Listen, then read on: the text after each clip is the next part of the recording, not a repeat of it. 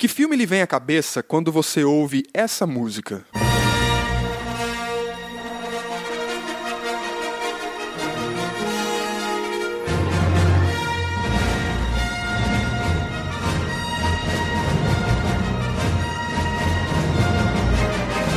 E essa aqui?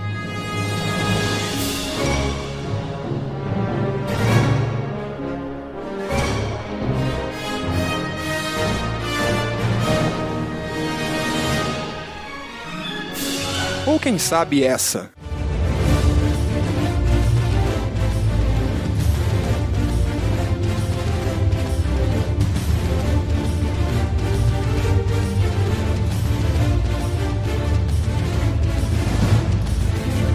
Todas essas músicas são temas de franquias de grande sucesso do cinema, que trazem imediatamente à memória seus respectivos filmes. Se você é uma pessoa atenta, também notou que tratam-se de temas de filmes relativamente antigos. Você conseguiria se lembrar de um tema marcante de um filme ou grande franquia recente? Alguma música do universo cinemático da Marvel, por exemplo?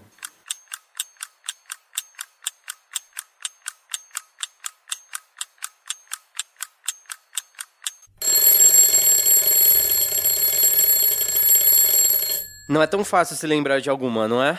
É, pois é. Hoje a gente vai falar exatamente sobre isso, dentro do contexto de que as bandas e fanfarras de hoje em dia já não tocam mais esse tipo de coisa, já que o cinema hoje não está trazendo tantas músicas que nos remetam a, a ensaiar e arranjos super notáveis, arranjos super maravilhosos não tá sendo mais assim, né, Paulo? Total, cara. E é muito interessante porque na semana passada nós trouxemos para você, querido ouvinte, uma discussão sobre por que a música de Game of Thrones é tão marcante. E justamente porque Game of Thrones e o seu tema musical representam uma exceção de uma regra que tem crescido, que é de não fazer músicas memoráveis e tal. Então a gente quer discutir nesse episódio um grande exemplo de universo sinfônico, vamos dizer assim, pouquíssimo memorável, que é o universo sinfônico da Marvel, certo? Porque claro, a Marvel vai servir como exemplo, mas a gente está querendo abordar o problema de uma forma um pouco mais ampla, tá certo?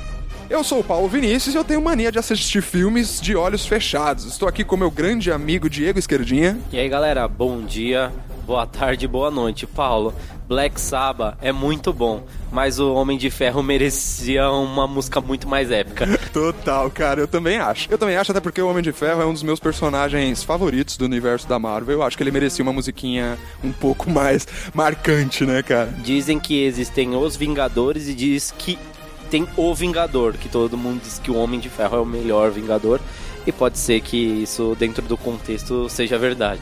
total, total, galera. E nessa semana a gente vai fazer essa discussão sobre o universo sinfônico da Marvel, sobre as grandes músicas do cinema que não são mais tão grandes assim. E a gente tá querendo entender o que diabos tá acontecendo com a música no cinema, né, cara? Por que, que a gente não tem mais temas tão marcantes como antigamente, né, bicho? Cara, é, eu tinha comentado no episódio passado, referente ao Game of Thrones, que é muito ruim pro meio não termos mais músicas eruditas que realmente elas faziam um papel de divulgação do nosso trabalho. Né? Elas eram realmente tocadas no, nas grandes produções e nós trazíamos elas para as pistas, para os concursos e hoje realmente não está sendo assim. Era uma verdadeira porta de entrada, né, para para música erudita, né? As pessoas ouviam os temas e passavam a ouvir música erudita eventualmente, né, por curiosidade ou coisa do gênero, né, cara? Total. E aí eu desafio a galera que está ouvindo hoje o episódio a me falar algum concurso que você lembre que tem alguma música aí de uma grande produção recente. Difícil, cara, muito difícil. Mas, primeiro.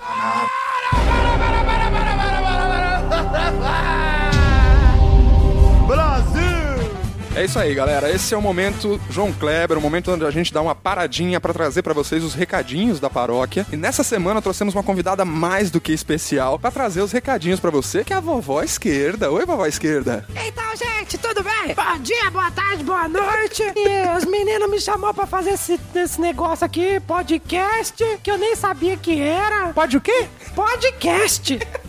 sabia o que é podcast? E aí, eles me passaram aqui uma lista das coisas que eu tenho que falar, mas eu não, eu não sei direito, mas vamos lá, ó. Vamos lá, tenta, vó, tenta, tenta. É, primeiro é acesso no nosso site aí, né? www.enfrentemático.com.br e também o nosso Facebook é facebook.com ou ponto facebook.com barra em frente marcha. Ponto com barra, pô. Ponto com barra, não é? Pra que nem sei se pra que põe barra nessa porcaria. Mas estão colocando barra aí. E É. também tem o nosso. Nosso deles, né? O nosso Twitter. Nossa, o quê? Twitter. Não é Twitter que fala? É Twitter, pô. Twitter, pô. É porque é W, né? W tem som de V, não tem? É, vai, vai Twitter. Vamos no Então Twitter, vai. vamos no nosso Twitter. Arromba em frente marcha. Arromba não, pô. Arromba não, pelo amor de Deus. Arroba. Arroba em frente marcha. E tem nosso canal no YouTube. No YouTube? Não é o YouTube, né? Que fala? É, YouTube. Vamos, vamos na sua. No YouTube, barra com ponto com em frente marcha. É tudo em frente baixo, né, pô? É, não sei pra quê, que esses meninos gostam de andar, né? Então tá certo, vovó. Muito obrigado pela sua participação no nosso programa. É sempre um prazer te ter aqui. Espero na próxima semana a senhora volte pra trazer os recadinhos da paróquia pra galera. Pode deixar, pode deixar que eu volto. Então, beleza. Esquerda, você pode sentar aqui no seu lugar de novo e assumir a sua posição antes que eu morra de dar risada aqui, pelo amor de Deus? Não, cara, e mais engraçado é que eu mostrei o, o podcast passado pra minha avó. E aí eu falei assim, vó, olha isso aqui. Ela quem disse que eu falo assim? Eu não falo assim, não. Eu falei, vó, lógico que você fala, ouve aqui, ó, você tá fazendo agora. Ela ficou putada aqui, eu falei, mas, enfim. Ela falou que não fala. E ela tem um hábito muito peculiar quando ouve áudio, né, cara? Assim. É, é engraçado que quando a gente. Eu mostro o áudio pra ela de uma pessoa que mandou áudio pra ela, tá assim, por exemplo, Oi, dona Antônia, tudo bem? Ela responde no áudio que ela tá ouvindo, tudo! Então, a senhora vai fazer. Vai fazer o almoço hoje? Vó, você vai subir que hora? Tipo, É tipo aquela tiazona que dá boa noite pro William Bonner, né? É bem cara? isso, cara. Ai, que barato. Mas é isso, galera. Depois desse momento de descontração e dados os recadinhos da paróquia, bora pra pauta que hoje tá muito legal.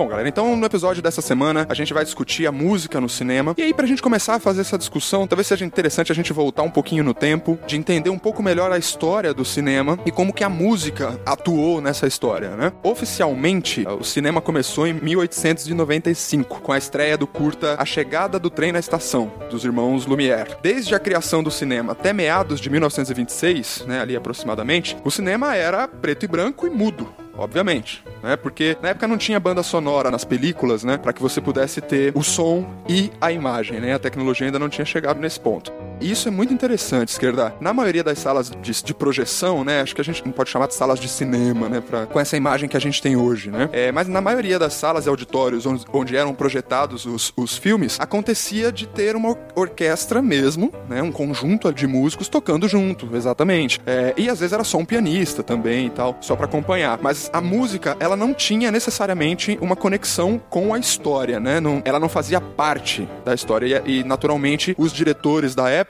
eles não se preocupavam com a música durante o processo da montagem do filme. Salvo algumas raras exceções onde se combinava, né, a orquestra e o filme, né? Você tinha algo muito similar ao que acontece até hoje nas óperas, né? Onde a, né, orquestra ao vivo acompanha o que está acontecendo no palco, mas ali é uma proposta diferente porque a atuação tá acompanhando a música através do canto, né?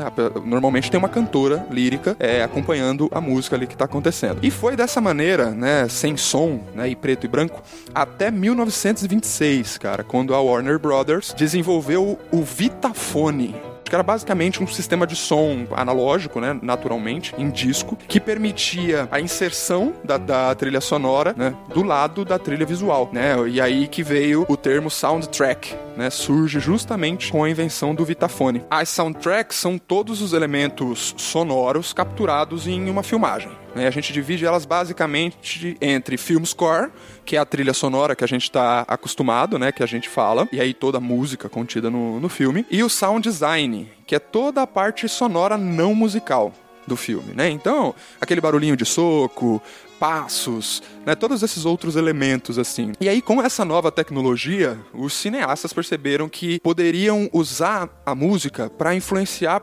psicologicamente o espectador. E aí passaram assim, pensar os filmes em conjunto com suas trilhas sonoras, né, de forma a uma completar a outra. E aí, dessa forma, surge a maneira mais simples né, de utilização da música no cinema, né? Que músicas rápidas acompanhando cenas de perseguição, por exemplo, notas menores e longas acompanhando cenas tristes, tons graves acompanhando cenas de suspense e, e, assim por diante. Só que você, meu amigo esquerda, na semana passada, enquanto gravávamos o episódio de Game of Thrones, trouxe uma reflexão muito interessante a respeito do mito dos acordes menores, né, cara? Fala um pouquinho sobre isso aí.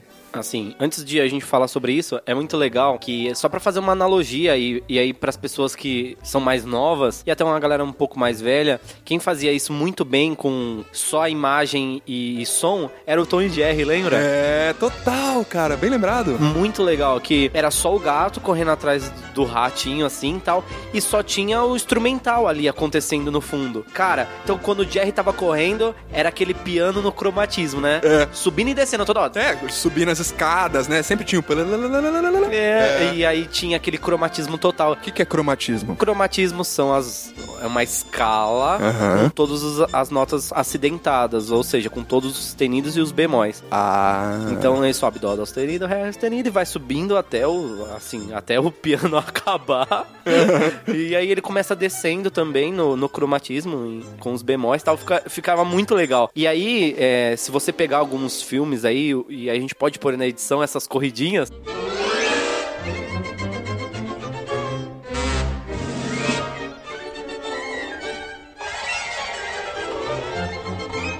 é, já remetia realmente que as pessoas estavam correndo. E sempre era um xilofone. E aí a galera que toca percussão vai, tipo, super se identificar, assim, porque a gente faz muito isso em música erudita, assim. Muita escalinha com cromatismo, assim, é muito legal. Então era só pra dar um parênteses, assim, e fa- fazer uma analogia referente a isso, porque eu achei muito legal. Total, ótima, ótima inserção, cara. Agora, cara, voltando Sobre os mitos, o mito dos acordes menores. Na verdade, e todo mundo antigamente falava que os acordes menores são acordes mais tristes. Sim. E acordes maiores são os acordes mais alegres. E assim, é, se a gente for parar pra analisar, antigamente, lá, na, lá no começo da música, lá por volta do século VI, e aí começou a vir as, ah, a época renascentista e tudo, a música era tocada dentro das igrejas, né? Como se a música fosse a vontade de Deus, né? As pessoas colocavam dessa forma. Legal. E não se podia tocar nada na igreja em tonalidades maiores. Nossa, que interessante. É muito legal. E assim, se você tocava alguma coisa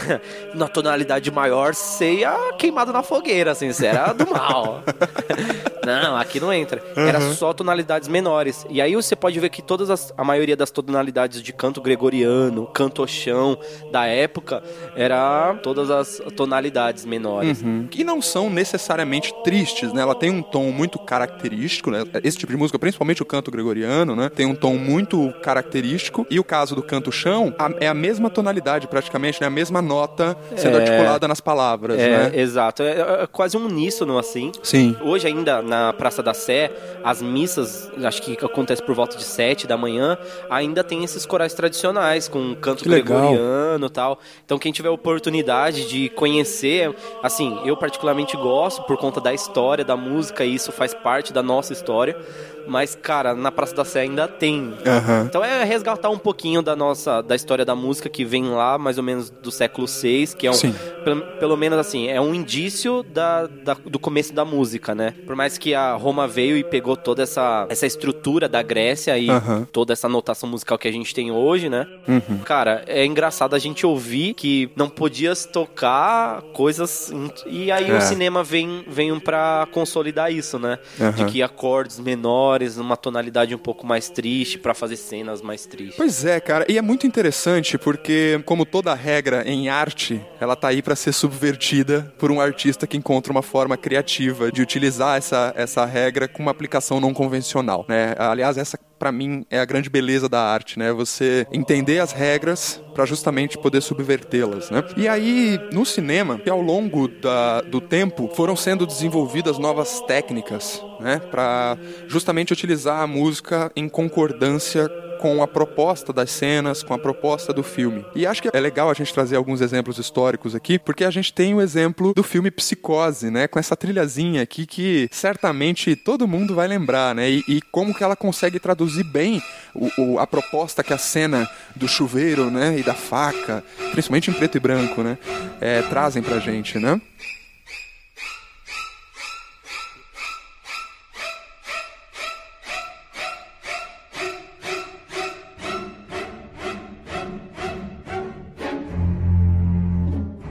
Essa é uma composição de Bernard Herrmann. Cara, você percebeu, né, que esses saltos e frequências totalmente diferentes, essa forma de total desarmonia das notas, não tem uma, uma junção exata para isso, né? O cara pegou ali algumas duas notas, três notas e colocou ali no meio e você ouvindo fala assim, poxa, não tem nada a ver, né? O que, que o cara fez? Só que quando a gente ouve isso, você fala, caramba, olha, é, medo de verdade. Dá uma, dá uma perturbação, né? É, é, um som perturbador, talvez justamente por essa desarmonia. Exato. Causa uma perturbação na gente, Exato. né? Exato. É, é incrível como isso pode mexer com a gente. E aí entra em toda essa questão técnica mesmo que música é sentimento mesmo, não é, tem jeito. É. Qualquer coisa que mude ou assim, mexa com a gente é incrível. Por mais que não seja uma coisa numa ordem, sei lá, certa, vamos dizer assim.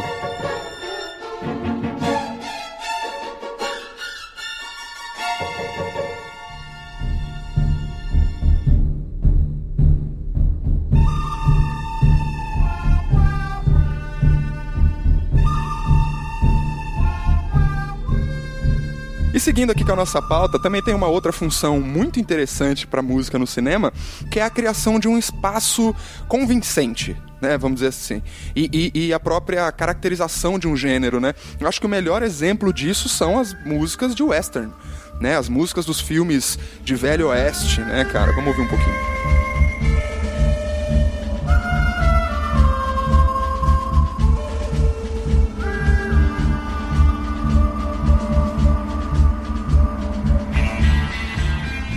Pois é, tá vendo? Basta você ouvir essa música, só um, comecinho, né? Só um trechinho de uma música desse tipo, pra já te vir a caracterização de um filme de Velho Oeste na cabeça. E às vezes isso é até utilizado fora de contexto, né? Às vezes não é um filme de Velho Oeste, mas eles querem dar essa impressão num filme de humor, por exemplo, né? Num filme de comédia, e aí usa-se uma música para dar essa impressão e funciona muito bem, te remete diretamente para aqueles duelos de Velho, de Velho Oeste, de quem é o mais rápido no, do gatilho, o Billy the Kid e essa galera toda lá do Velho Velho Oeste, né, bicho? E é muito interessante notar o momento onde a música passa a ser utilizada como de fato um recurso narrativo. É, no episódio passado eu falei que sou fascinado por, por cinema, por roteiro, né, por técnica de roteiro. E eu fico imaginando como é que é o processo criativo para um compositor que recebe um, um roteiro nas mãos, entender a proposta e traduzir isso musicalmente né?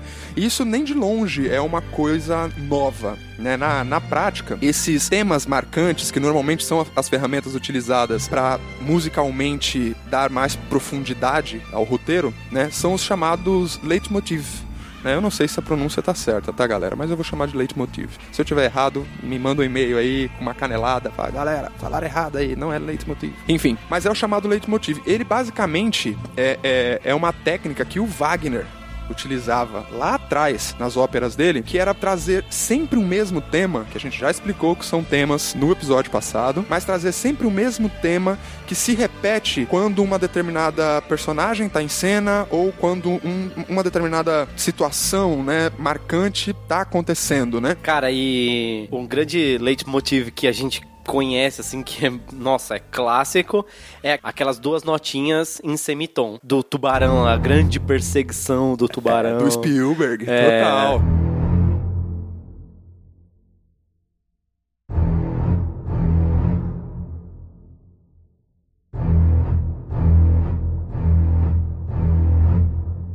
Aí a gente tem dois gigantes, né, cara? É o Spielberg dirigindo e o John Williams compondo essa música, né? Imagina, e assim, apenas duas notas, né? É. é aí depende do que você quer usar. Tem gente que faz mi fá, né? Uh -huh. E aí, ou tem gente que usa si, si dó. Uh -huh. E aí fica lá aquelas, aquela coisa. Anda. Mas uma coisa que a gente discutiu e eu acho muito relevante é que esse- esses dois semitons, eles é tocar na região grave. Lembra que a gente chegou a comentar que se fosse esses negócios lá no agudo, bem agudinho assim, Não ia assustar. Não, não, não ia Provavelmente ia ser engraçado, né? é, ia ficar muito cômico. Então, essa sacada de fazer esses semitons numa região grave nos, nos remete a uma cena de suspense mesmo. E, assim, se tranca, né, num quarto escuro, coloca essas duas notas. É, maluco, você vai subir na cama apavorado, né? E eu acho que esse é o grande mérito dessa trilha criada pelo John Williams, né? Pelo grande mestre John Williams, que foi justamente traduzir musicalmente a aproximação do monstro, né? Que, aliás, assim, do ponto de vista de roteiro, o filme todo, né? O Tubarão, o, o Spielberg, assim como em outras produções, né? No próprio Jurassic Park ele faz isso também, ele demora muito pra mostrar o monstro. E ele sempre utiliza a trilha pra te trazer essa sensação de que algo está pra chegar. Porque esse é o medo real, é quando a gente não viu ainda. Quando você viu, que você entende, você conhece, ok, pode ter o desespero ali e tal, mas não é mais tão amedrontador. Agora, tem uma técnica que foi utilizada pelo, pelo Spielberg no Parque dos Dinossauros, né, no, no Jurassic Park, que é um efeito chamado pêndulo. Que que, que ele faz? Utilizando o som. Você ainda não viu o T-Rex, certo? Você ainda não viu o Tiranossauro Rex lá, o, o brabão, o monstrão, certo? Ó O monstro vindo, moleque! Ó o bicho vindo, moleque. Ó o bicho vindo! Ó o bicho vindo, moleque.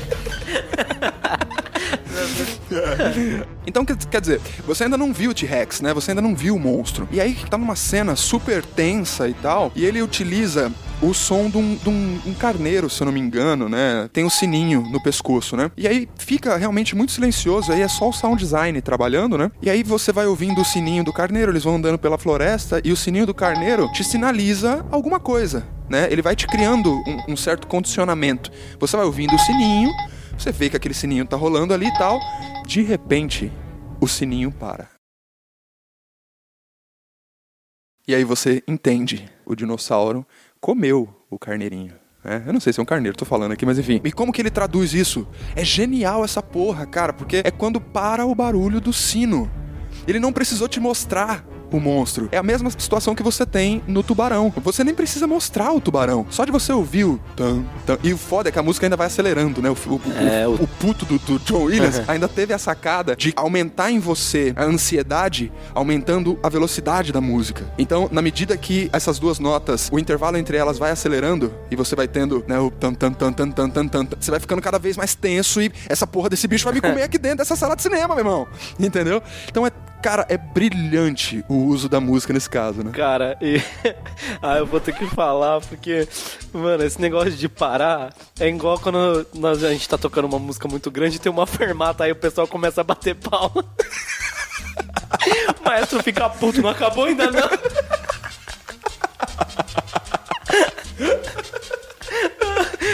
Muito bom é que você fala, não podia deixar. Eu sei que o assunto tá muito sério, bem técnico, Não, mas assim, John é Williams e tal. meu irmão. Não, e é muito engraçado, assim, não sei se da galera aí que ainda não teve oportunidade de, de, de assistir um concerto, né? Normalmente as peças, né, quando você vai assistir um concerto, elas são compostas em movimentos. Então, tem lá quatro, cinco movimentos, né, dependendo da peça. E aí acontece muito, né, de ao fim de um movimento, a galera desavisada já aplaudir, né?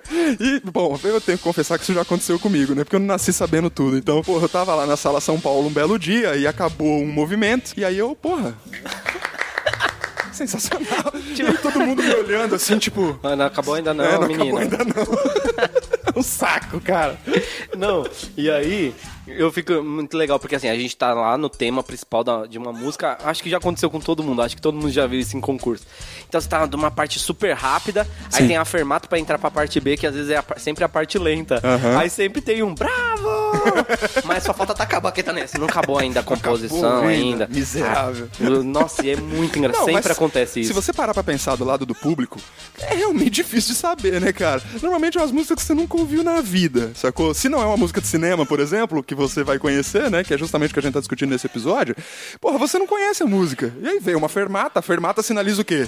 Que acabou, né? Não, nem sempre, garotão. Às vezes você vai passar esse tipo de vergonha aí. né? Então, e aí, é porque, na verdade, esse silêncio é importante. Porque dentro do cinema ou dentro da música, o silêncio é importantíssimo pra dizer que nem sempre só o som ele, ele é o, a parte principal da música. Sim. Quando John Williams coloca é, no Jurassic Park mesmo, e esse negócio fica em silêncio, É. Que silêncio também é música, né? Por isso que existem as pausas, né? A gente, essa interrupção, não só nesse contexto do cinema que a gente tá falando, né? é, faz sentido. Ela também faz sentido na música em si, né? Até nessa questão da troca do movimento, né? De você fechar uma parte A e passar pra parte B, ter a pausa, ter esse silêncio, esse respiro para entrar num outro momento da música é importante, né, cara? É muito importante, é, mas é por isso que eu lembrei, assim, porque é muito engraçado quando tem a fermata e as pessoas aplaudem, assim, eu vi você falando, aí na hora, assim, já veio a imagem, assim, da banda fazendo uma fermata e sempre tem um, sabe, tipo, não é um besterol americano, que o cara tenta bater palma só. Ninguém acompanha ele. Acho que se você se sentiu meio assim na Ah, sala de São sempre. Paulo. Mas eu me sinto assim na vida, cara. Eu vivo tentando bater palma e ninguém me acompanha. Cara, e a- além disso, a gente não pode esquecer de uma cena muito legal da parte que realmente a gente não tem música, né? Que é a cena do dia D do filme do Resgate do Soldado Ryan. Total, cara, total. E, cara, essa parte é um. é- Esse momento, o filme, na hora que eles estão chegando na praia, é uma cena clássica de que não precisa de música É. nessa parte, né? Justamente, cara. É, vamos dar uma ouvidinha. Boa.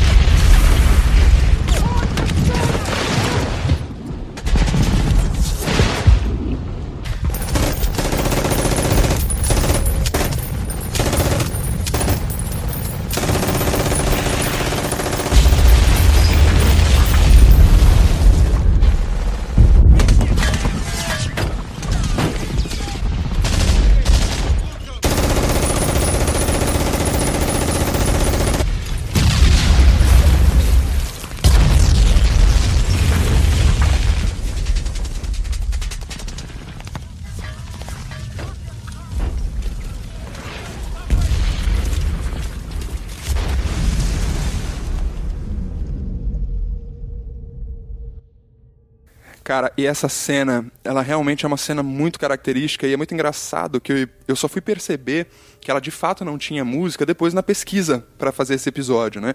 E é uma cena de uma intensidade incrível, cara, e, e é muito louco porque Pô, abre-se a porta da barca e nego já tá tomando tiro lá dentro, cara, morrendo, caindo aos borbolhões ali e tal.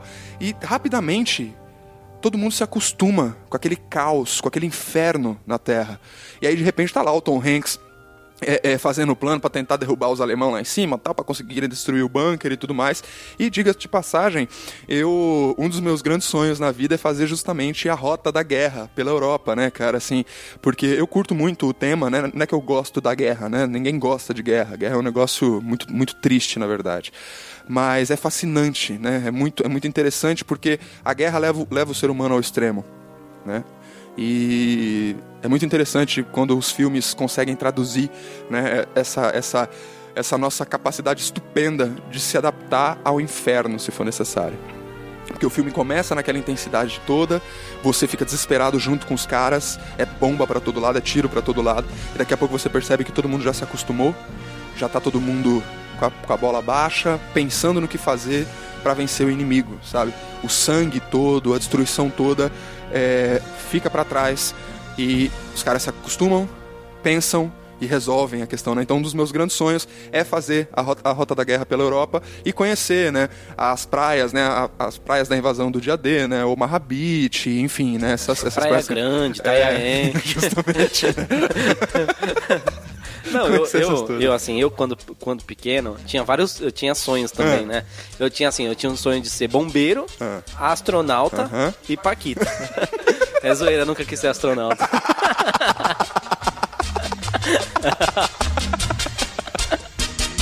Ai, caramba, cara.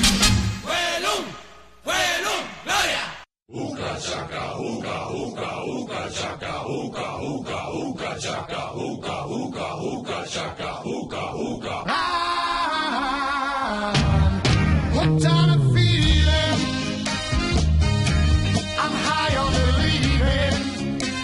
Pois é, se você como eu adora a sonoridade dos anos 80, Então você também pirou com as trilhas é, escolhidas para o filme Guardiões da Galáxia, né? E saiu da sala de cinema cantarolando as músicas e tal. É, de fato, o vínculo das trilhas nesse caso, né? No caso específico do, do Guardiões da Galáxia, é, com a história do Peter Quill fazem muito sentido. Né, do ponto de vista do roteiro, né, serem músicas oitentistas é, fazem sentido com o período em que o filme se passa, né, cara? E realmente elas deram um tom muito original para esse filme, né? Que assim, que além de, de, super divertido, é super bem produzido, né, esquerda? Cara, total. Mas eu acho que essa música aqui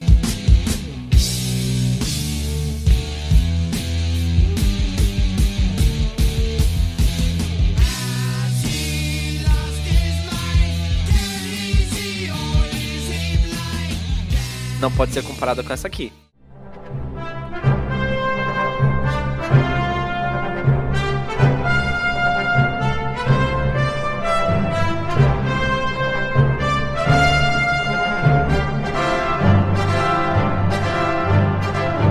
Cara, particularmente eu fico com Indiana Jones. Ah, eu também. assim, eu gosto muito de Black Sabbath, mas, mas eu fico com Indiana Jones também, cara. Assim, musicalmente falando, é, eu prefiro. Diferente, assim, de trilhas como Deadpool, uh, Guardiões da Galáxia, Homem de Ferro, ok, músicas legais, mas não tão marcantes como Indiana Jones, que foi criada justamente para um princípio e um tema do filme. Não que o universo é, cinematográfico da Marvel não tenha músicas marcantes, composições marcantes, como a música dos, dos Vingadores, a música principal. Total.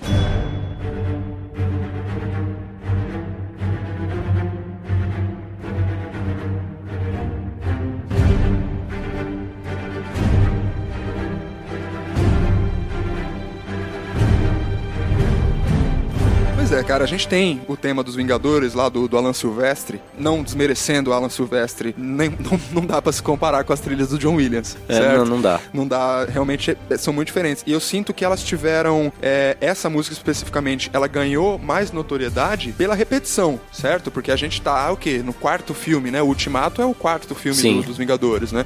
Então a gente foi ouvindo essa música em todos os filmes. E aí, mais, eu acho que foi mais por essa repetição que a gente gravou ela. Porque se você pensar bem, se você prestar atenção no tema, ele não é uma música. Então, beleza, né? Você tem lá o. Pararam, pararam, pararam, mas não tem o leitmotiv. É. Cadê o leitmotiv que a gente estava falando lá no início, né? Sim. Ele, ele não tem o. Ok, você pode falar que o. É, né? Que é um, que é um leitmotiv. Mas, cara, nem se compara ao. Parará. Olha como é mais grandioso. É. assim, cara, não, realmente não dá para comparar. E assim, lembra que lá no começo, querido ouvinte, a gente comentou que até a criação do, do Vitafone da Warner, né, as músicas eram tocadas por um pianista, né, ou por uma orquestra dentro da própria sala de cinema. Naturalmente, quando você tem a possibilidade de inserir a trilha junto com o filme, né, com a, com a criação lá do Vitafone da Warner, é, você tem a necessidade de gravar essas músicas certo? E isso demanda orquestras numerosas, o tempo de ensaio e gravação dessas músicas. E os músicos, obviamente, embora algumas pessoas não, não achem, precisam ser pagos. E isso encarece muito a produção. Muito mesmo, cara. Cara, para resolver esses problemas, os caras inventaram uma coisa muito, muito genial, as músicas digitais. Óbvio, né, cara? Cara, acabou com o problema. Uhum. Aí, obviamente que músicas se tornaram mais baratas, as produções se tornaram mais baratas, porque você não precisa de 300 músicos. Um computador você resolveu o seu problema. Exatamente. Né? E aí dispensa estúdios, técnicos, equipamentos, etc. É, é, muita coisa envolvida ali naquele momento. Um dos maiores nomes dessas técnicas atualmente é o Hans Zimmer. Hans Zimmer. É o Hans Zimmer, cara, total. E engraçado, porque eu particularmente gosto do trabalho do Hans Zimmer, do resultado final, né? Eu acho que o filme recente dele com um grande resultado, vamos dizer assim, foi o Interestelar, que diga-se de passagem é um filmaço, um filmaço para quem curte ficção científica como eu. E realmente a trilha do Interestelar não é uma música muito marcante, não. Mas ela faz uma composição maravilhosa com a proposta do filme. Eu realmente acho que o trabalho que o Hans Zimmer fez ali, nesse filme especificamente, foi, foi muito legal. Cara, e a gente não pode esquecer também de uma grande composição do cara, que é o do filme Gladiador. Total, cara. Essa sim, hein? Nossa. Essa pegou todo mundo, cara. E minha avó, ela, nossa, ela ama Gladiador. Toda vez que passa, ela já, ela já para pra ver e tal. Ah, é, cara. E não, e foi tema. Igrejas usaram pra caramba, né? É. A trilha. Tu, toda vez que tinha um momento mais emocionante ou que se queria. Né, causar um pouco mais de emoção. E essa, essa sim, a gente ouviu bastante nos concursos por aí, né, cara? Né, Assim, eu não lembro exatamente as bandas que tocaram. Eu lembro que Sant- Santa Isabel tocou, se eu não me engano, o Gladiador. Cara, eu lembro que assim, a gente tava na concentração, assim, Aham. e aí tinha uma banda na frente e tinha gente tocando Gladiador, assim. Então, cara, É de arrepiar, né, cara? Realmente é uma trilha. Hans Zimmer é. Cara, é sensacional. Aham. Só que, infelizmente, né, cara, eu acho que o sindicato dos músicos não é tão fã dele. Porque ele acaba desempregando muita gente. Assim, e tem um especial dele na Netflix, inclusive, eu recomendo, que tem músicos de verdade lá. Mas é muito engraçado, porque como a grande marca dele são os samples, né? São os, os equipamentos técnicos tal que ele usa ali para poder fazer as produções, ele a orquestra toca música junto com ele, mas ele tá ali parecendo um DJ na frente, usando várias, várias coisinhas ali, né? Não é uma apresentação né, de orquestra pra valer, assim, né, cara? E um outro aspecto que tem a ver com o trabalho do Hans Zimmer, que é importante a gente mencionar aqui, é a questão da produção das chamadas paisagens sonoras, né, cara? Paisagem sonora, segundo o, o educador musical Murray Scaffer, é, ela é composta por basicamente três camadas, né? A figura, o fundo e o campo, certo? E aí a gente tem, né? Na figura está o foco de interesse, né? A grande, a grande coisa, né? Da música. O fundo é o cenário, né? Com todos os, os seus elementos e tal, que é onde a figura está, né, obviamente. E por fim, o campo é o local onde as duas primeiras se encontram, né? E aí, cara, as paisagens sonoras, né, dos filmes atualmente, elas são pensadas, elas são desenvolvidas para dar mais textura ao filme. Vem uma ordem expressa né, do, do diretor de elas não ganharem destaque nas obras, né? Delas ficarem realmente dando pano de fundo pro filme, né? Para elas acompanharem o filme, mas sem se destacar. E aí o Danny Elfman, né? Que é um compositor aí de diversas trilhas sonoras, como a do, do Spider-Man, né? Do Homem-Aranha de 2002, do próprio é, Vingadores, a Era de Ultron, do Hulk de 2003 e muitas outras, né? Ele dá uma explicação muito interessante aqui em tradução livre, tá, pessoal? Sobre o porquê, né? Sobre o que que isso, o que que isso repre- representa, né? O que que significa isso, né? Vamos ouvir. Isso é uma coisa contemporânea que eu ouço com muita frequência. Que a música não deveria ser notada. Certo, mas por que não é para ser notada? Eu cresci vendo nos filmes de Alfred Hitchcock, Bernard Herrmann, e notei cada nota. Eu acho um pouco desconcertante, porque essa parece ser a consciência da música e do cinema. Cara, e esse tipo é, de musicalidade diverge frontalmente com o estilo, digamos assim, de antigamente. As paisagens sonoras, antigamente, é, elas eram feitas pra realmente. é, a gente comentou isso, né, no, no episódio passado sobre o Game of Thrones, que as trilhas realmente elas se destacavam, né? Com vários leitmotivs. Ou seja, é, no passado, as músicas realmente eram feitas pra ser notadas nos filmes. É, Star Wars, é, provavelmente seja um dos filmes que mais exemplificam isso. Total, cara. Quem não lembra do, do tema da força, né, do, do Star Wars? Vamos ouvir um pouquinho.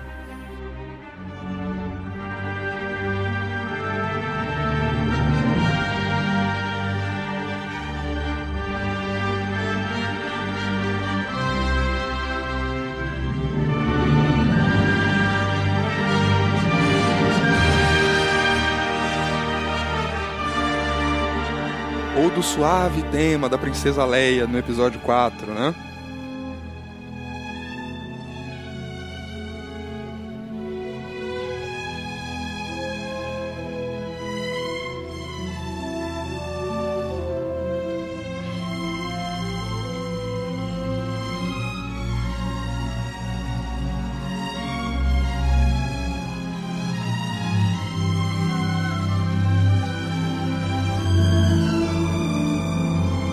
Ainda da temível marcha imperial do Darth Vader.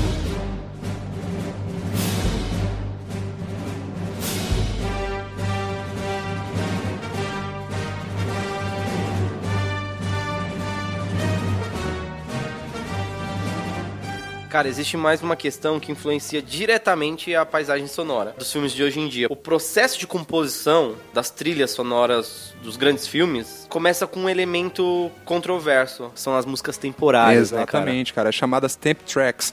E aqui tem mais uma fala do Danny Elfman, é, uma fala muito dura, inclusive, sobre a questão do uso das temp tracks, né? Pra mim, a música temporária é a ruína da minha existência. É meu trabalho fazer o diretor esquecer tudo que ele ouviu. Eu não vou ouvir mais de uma vez. Eu nunca ouvi duas vezes.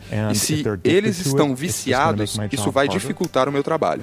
As músicas temporárias, ou temp tracks, né, como são chamadas lá na gringa, elas são referências que o diretor escolhe e normalmente até usa na edição inicial do filme, né, na montagem inicial do filme. E ele manda essa temp track, essa música temporária, pro compositor, que teoricamente se basearia nessa temp track. E até aí, não tem grandes problemas né? Nada se cria, né? Assim, a gente realmente se baseia em outras coisas. Faz sentido. O problema é que cada vez mais tem se usado as temp tracks e os diretores têm forçado a barra com os compositores para as músicas ficarem cada vez mais parecidas. E aí tem alguns exemplos desconcertantes, cara. Vamos pegar aqui a trilha sonora do filme 300, né? A gente vai colocar para vocês ouvirem aqui primeiro a temp track do filme 300 de 2007. Ouve aí.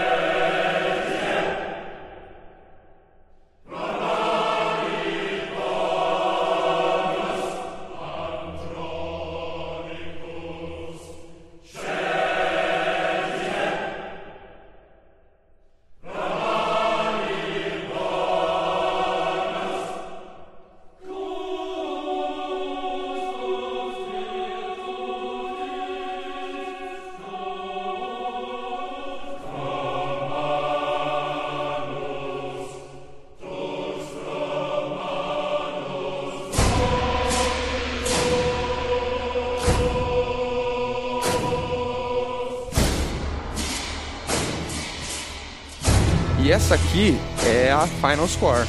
É, é a música final que foi usada no filme 300. Ouve aí.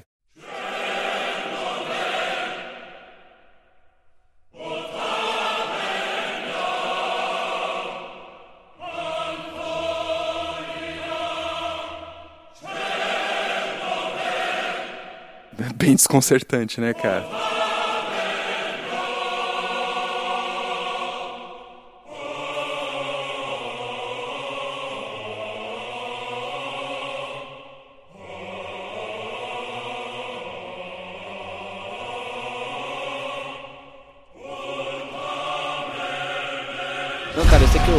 Viajo às vezes. Lá vem. Ah. Não, é que assim, você tá falando de 300 e tal, e herói, assim, essas coisas, Aham. e eu fico pensando, eu não sei, e, e os ouvintes, acho que alguns também devem pensar, ou só eu viajo nisso, não é possível. Que o 300 teve morte pra caramba, né? Era corpo. Os caras fez uma parede de corpo, maluco. Eu fico imaginando assim, ah, será que tem cemitério pra todo mundo? será que... Não, e tem, e tem uma outra parada que é muito interessante, né, cara? Eu fui assistir o. o- Agora foda-se, tá, galera? O cara já, já desencanou da pauta. Esse, esse é frente marcha.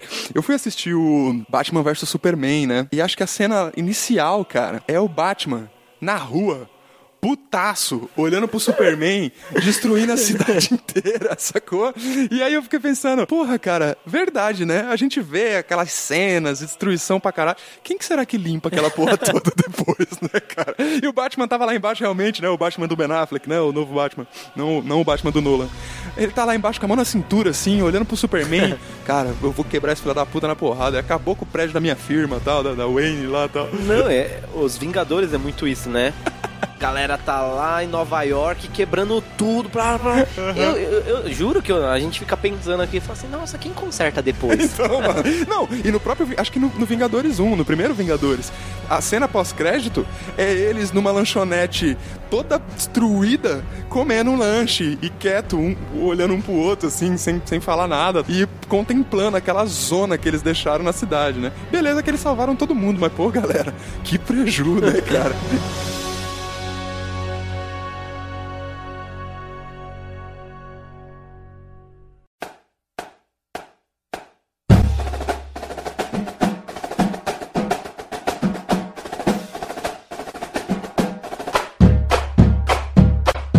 Pois é, bicho. Então o resumo da ópera é o seguinte: né? a gente tem as trilhas criadas para não serem notadas, certo? A ausência de temas musicais específicos para personagens e tal. As músicas desconcertantemente parecidas. Isso tudo é, são variáveis de uma mesma equação, né? Assim, que é a indústria do cinema tentando estabelecer a fórmula do sucesso, né, para suas produções. Cara, isso tudo sem falar dos elementos que discutimos no episódio passado. Aham. Que fazem a música de Game of Thrones, por exemplo, ser tão marcante, tão memorável. Total. Essa questão da repetição, é, do tema destaque, do uso daquela sonoridade amigável, daquela que a gente explicou das duas primeiras notas, é, ser uma quinta justa, para que onde a gente ouvir esse intervalo, isso nos lembrar da série e tal.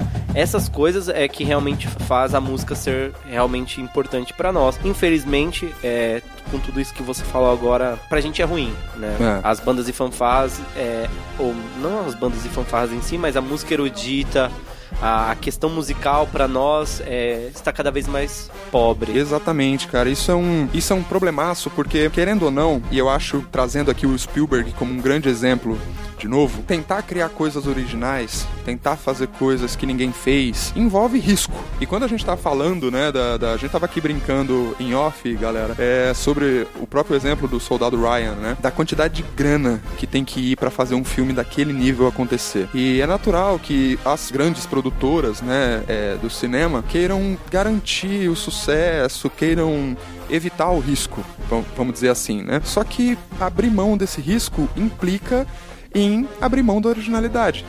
E aí, consequentemente, aquela que seria a porta de entrada pro grande público, né, na música erudita, que é o nosso grande tema de discussão aqui, acaba perdendo muito mesmo, né, cara? Cara, e pra nós aqui do podcast, em Frente Marcha, a gente fica muito triste em saber que já é uma coisa muito nichada, né? É pra um público específico e tal, e a gente queria quebrar isso. E o, cine- É. o cinema nos ajudava a quebrar um pouco isso. Porque quando nós Perfeito. falávamos de música erudita, as pessoas ficam, hã? O que, que é erudito? Aí você fala assim, lembra daquela música? Ah, que Uhum. tocava na não sei o que. Aí a pessoa, isso é, É. música erudita. Então Exatamente. isso ajudava a nos divulgar. Uhum. Isso não é mais assim, né, cara? A- as coisas estão cada vez mais pobres musicalmente e isso, e isso nos deixa tristes demais. E aí as salas do cinema estão super cheias, mas e a musicalidade? Cara, e parece que não, e aí é uma opinião nossa, assim, é que a, a música não sendo divulgada da forma correta, isso implica também muito no público que vai assistir os concursos. Como a gente disse lá no Aham. primeiro episódio, né? Que o público Exatamente. realmente ainda são os integrantes das outras bandas. É, por que, que a gente lota a sala de cinema, Uhum. mas não lota os concursos de bandas, É, né? Justamente, cara. Tem a ver com um aspecto muito interessante que a gente vai discutir aí em episódios futuros, que é a gente passar a ter uma visão um pouco mais americana, e é por isso que a gente vai conversar sobre como que é a cena, né, das, das Drum Corps, né, lá nos, lá nos Estados Unidos, que é a gente, eventualmente, passar a explorar outras propostas de concurso. Justamente porque alguns dos recursos, algumas das ferramentas que a gente tinha no passado, como a divulgação que o cinema dava, não existe mais. Então, é importante que talvez a gente passe a discutir juntos, e eu tô falando a gente, nós todos que fazemos parte da cena de bandas e fanfarras, né? Mas que a gente passe a discutir talvez concursos que tem uma proposta de ser show, que tem uma proposta de entretenimento maior, que tem uma, uma atratividade visual maior, que traga uma experiência adicional e que naturalmente vai implicar numa preparação diferente pras bandas, né, cara? Cara, enquanto a gente não quebrar aquela parada de rivalidade, que a gente vai ganhar concurso, que não sei o que, enquanto nós, quanto músicos, maestros, organizadores e amantes e simpatizantes de banda de fanfarra, não começar a pensar que nós somos músicos, somos artistas e precisamos dar show nos lugares. Exatamente. Cara, a competição, ela deveria ser algo secundário. Verdade. É, o show, ele deveria ser vendido, Aham. né? Vem pra cá que você vai ouvir um espetáculo, sei lá, ter temas, Uhum. né? Tipo, alguns festivais com temas. Temas de, de grandes filmes. E aí a pessoa lota o estádio pra ouvir concertos de diversas bandas, né? Como é Rock in Rio, como é Lollapalooza. Cara, desculpa te interromper, esquerda, mas eu preciso dar uma referência aqui que é um ótimo exemplo disso, da união de música pop com um estilo mais marcial tal, que é o documentário Homecoming da Beyoncé, cara. Acabou de sair na Netflix, tá lá disponível, assistam, é muito interessante. E fala um pouco da banda, né, do Wild Cats, que fez é, shows com ela e tudo mais. Bicho, é muito interessante e traz um pouco desse aspecto que é tipicamente americano de dar show. Né, de sempre pensar na experiência do público como um todo. E talvez sirva de base para essa reflexão que a gente tá fazendo aqui, né, cara? É, cara, eu acho que os grandes artistas, e aí a gente tá falando de artistas mesmo, que tá na mídia, começar a ver esse tipo de trabalho e trazer pra próximo deles. Exatamente. Cara, porque tem grandes músicos dentro de bandas e fanfarras, muito, muito mesmo. E por que não é, essas galera que tem uma banda no interior de São Paulo, que eles tocam muito sertanejo raiz, por que não tocar com os artistas de sertanejo agora, sabe? Fazer a. Cara, o problema é que a gente insiste em campeonato, em quem ganha, quem perde, quem. Exatamente. Lá, lá, ai, campeão, uh, tá, e aí? E aí, né, cara? Cadê o público? Cadê as Cadê o pessoas? que é o dinheiro, cara? Porque, porque muita gente que tá ali é pai de família, muita gente ali poderia ser sustentado pela música sim. E o que que acontece? A gente tá preocupado em quem ganha e quem perde. Estamos fazendo concurso pra fazer primeiro, segundo e terceiro colocado. É. Será que realmente no final do dia, ou será que realmente banda e fanfarra é só isso, cara? A gente já comentou sobre isso, né? Não é. Nós poderíamos realmente ter concursos, mas que arrecadasse dinheiro, eh, arrecadasse público, fizesse show de verdade. Imagina, cara, você colocar no mesmo ginásio ou no mesmo estádio de futebol uma lira de Mauá com ah, uma grande do Nordeste, com uma grande do Sul e fazer um, um espetáculo de fato, né, para que o público, ah, porque você tá indo lá só pra competir, cara, não sei, eu não sei se realmente esse formato e aí a gente tem que começar a quebrar paradigma nesse Brasil, porque é tudo muito igual. Banda e fanfarra é igual a, sei lá quantos anos, 40 anos, 50 anos. É a mesma coisa, é o mesmo padrão. Pessoas, o Montanha falou isso no nosso episódio que a gente fez com ele, que as pessoas não veem é, lucro. É, elas não veem lucro, elas não conseguem investir em banda marcial porque não vão ter retorno. É. E as bandas e fanfarras ficam sempre dependentes do poder público, das prefeituras, né, e de outros, de outros tipos de proposta, né, de- desse tipo de financiamento, né, cara. E a gente sabe como isso é sofrível, né? Você pode até ter uma prefeitura ou outra que acredita e tal, mas se muda o governante e ele decide que música não é importante, o projeto vai pro ralo, Cara, né? imagina só, as grandes empresas, é, vamos, vamos colocar as grandes redes de supermercado, Carrefour, Extra, ahn, Pão de Açúcar, você com uma, é, sendo patrocinada por, essa grande empresa e você tocando ali no estacionamento, chamando público, chamando... Cara, as bandas e fanfarras iam ser muito mais vistas, a, os investimentos, as outras empresas fazendo campanha de marketing com bandas e fanfarras. É, e eu tenho que dar um destaque aqui, cara, não é porque o esquerda tá aqui, não, é, é- eu realmente acho uma coisa muito interessante, que é a proposta que foi trazida pro concurso pela Lira de Santana do Parnaíba, com a encenação, né, da, da, da Paixão de Cristo durante o King of Kings, né, que é uma- um formato de apresentação bem diferente. Naturalmente, a gente pode falar também das bandas show, né, de uma- outras propostas, a Tibaia tá aí pra, pra, como um grande exemplo, né, a Progresso também sempre é, tem isso como marca, né, de trazer apresentações diferentes. A Pro- Progresso inovou em muita coisa, né, assim, eles têm, têm realmente esse mérito. Mas eu gostaria de dar esse destaque para a Lira de Santana do Parnaíba por ser uma corporação que trouxe uma experiência diferente para a pista, né, assim, não é porque você tá aqui não, cara, é porque realmente eu acho que esse tipo de iniciativa, esse tipo de tentativa, esse tipo de exercício de tentar fazer uma apresentação com, com um atrativo diferente, né, unindo de fato, né, o corpo musical e o corpo coreográfico numa, na proposta de um show, né, de uma apresentação diferente e tal. Eu acho que é um pouquinho desse espírito que, que Santana fez que a gente precisa pra cena do Brasil todo. Não é porque eu sou componente da Lira de Santana de Parnaíba, não. É, o Rogério, que é o nosso maestro, é, ele sempre fala dessa parada, e, e isso eu comungo com ele, de que o resultado realmente pra gente não é o importante. Isso é muito bom, porque o podcast Em Frente Marcha também é, fala essa mesma língua.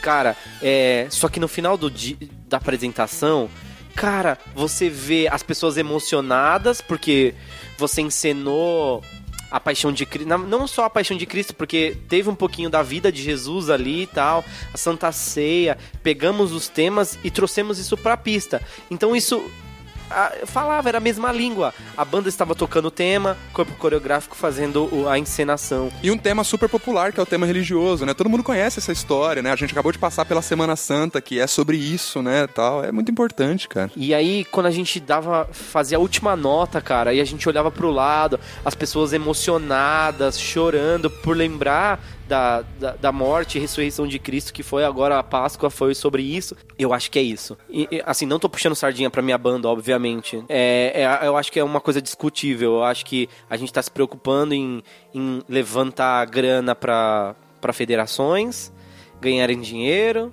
Tal, isso e aquilo, mas eu acho que no final não do é dia sobre isso, não né? é. E se a gente quiser pensar em sustentabilidade de longo prazo pra essa cena que a gente tanto ama, é melhor a gente começar a sair um pouco da nossa caixinha, né? E você, querido ouvinte, o que, que você acha dessa nossa discussão? O que, que você acha dessa, dessa questão da necessidade da gente mudar um pouco, já que a gente perdeu esse grande recurso do cinema, né? Tá aqui explicadinho pra você nesse episódio inteiro de como que a música foi saindo do foco das grandes produções de cinema e deixaram de ajudar a cena de bandas e fanfarras, né? Quais são as suas ideias? O que, que você acha que a gente precisaria fazer? Você acha que esse problema que a gente tá colocando aqui é de fato um problema? Você acha que a gente tá viajando? Manda sua opinião lá pro fale conosco, arroba enfrentemarche.com.br. Fale também lá nas redes sociais. Fala com a gente, se comunica. Manda lá pelo WhatsApp, não deixa de dar a sua opinião, porque a gente não tá aqui só pra falar. A gente tá aqui porque a gente quer propor discussões e construir isso junto, pra de alguma maneira a gente levantar uma discussão importante, né, que, que tem a ver com o futuro da cena de bandas e fanfarras no Brasil. Tá certo? Diego, suas considerações finais. Cara, eu tô muito feliz por mais um episódio, já é o sexto, né? É, e eu acho que cada vez mais o assunto tá sendo muito mais informativo, o assunto está cada vez mais indo para um lado que a gente queria, que era a valorização das bandas e fanfarras, e é isso que a gente está tentando fazer. Cara, se você puder divulgar esse podcast para as pessoas, para abrir discussão, cara, é o que a gente quer. A gente não quer fama, a gente não quer dinheiro com isso, até porque senão a gente nem estaria fazendo isso de graça, né? Exatamente. Gastando tempo, é, gastando energia, enfim. É, a gente está fazendo isso para que o nosso cenário, gente, seja um cenário mais profissional. Então, é, eu tô muito feliz é, e agradeço todo mundo que tá ouvindo, a, a galera que tá dando uns feedbacks positivos aí referente ao podcast. Galera, a gente vai gravar aí com muita gente ainda. A gente só tá esperando a nossa agenda é, se organizar aí certinho, mas a gente já tá. Já tem algumas é, entrevistas e algumas participações aqui já é, Agendadas. agendadas. Essa é a palavra, eu ia falar outra coisa, mas ainda bem que você vê. então, enfim, é isso, muito obrigado. E você, Paulo, o que você tem pra dizer? Cara, eu queria aproveitar esse espaço aqui pra mandar um grande beijo pra Érica Ferreira, nossa ouvinte, que mandou uma, várias interações lá no, no meu Instagram pessoal, né, no, no Paulo Vinícius Lima Souza lá no Instagram. Siga lá também, mande suas mensagens lá. Ela deu algumas sugestões muito legais que a gente vai colocar aqui na nossa pauta, sim, Érica. É, obrigado por ouvir a gente, obrigado por, por compartilhar o podcast e um beijo também pro Rodrigo Viana, que foi quem apresentou o podcast pra Érica. É muito bom pra gente, a gente fica muito feliz é, de ter a, a, a oportunidade, né, de ter a honra de ter vocês ouvindo a gente, vocês compartilhando o nosso conteúdo. Mandar um grande abraço também pro Kleber, o presidente lá da Lira de Mauá, que via o neto, né, do, do Planeta Bandas, é, mandou uma mensagem de apoio pra gente, elogiou muito o conteúdo. Kleber, muito obrigado pelo apoio, muito obrigado por pelas energias positivas, né? Um beijão também aí pro pessoal do Planeta Bandas, o Montanha, a Luana, o Neto, todo mundo. É, obrigado todo mundo que tá ajudando a fazer o Enfrente Marche ser possível, né? Assim, sem vocês ouvindo, divulgando, mandando suas mensagens de apoio, mandando suas sugestões, suas dicas e tal, isso não, isso aqui não seria possível, tá? Um grande beijo pra vocês, muito obrigado e a gente se vê na próxima semana, tá certo? E em frente, Marche!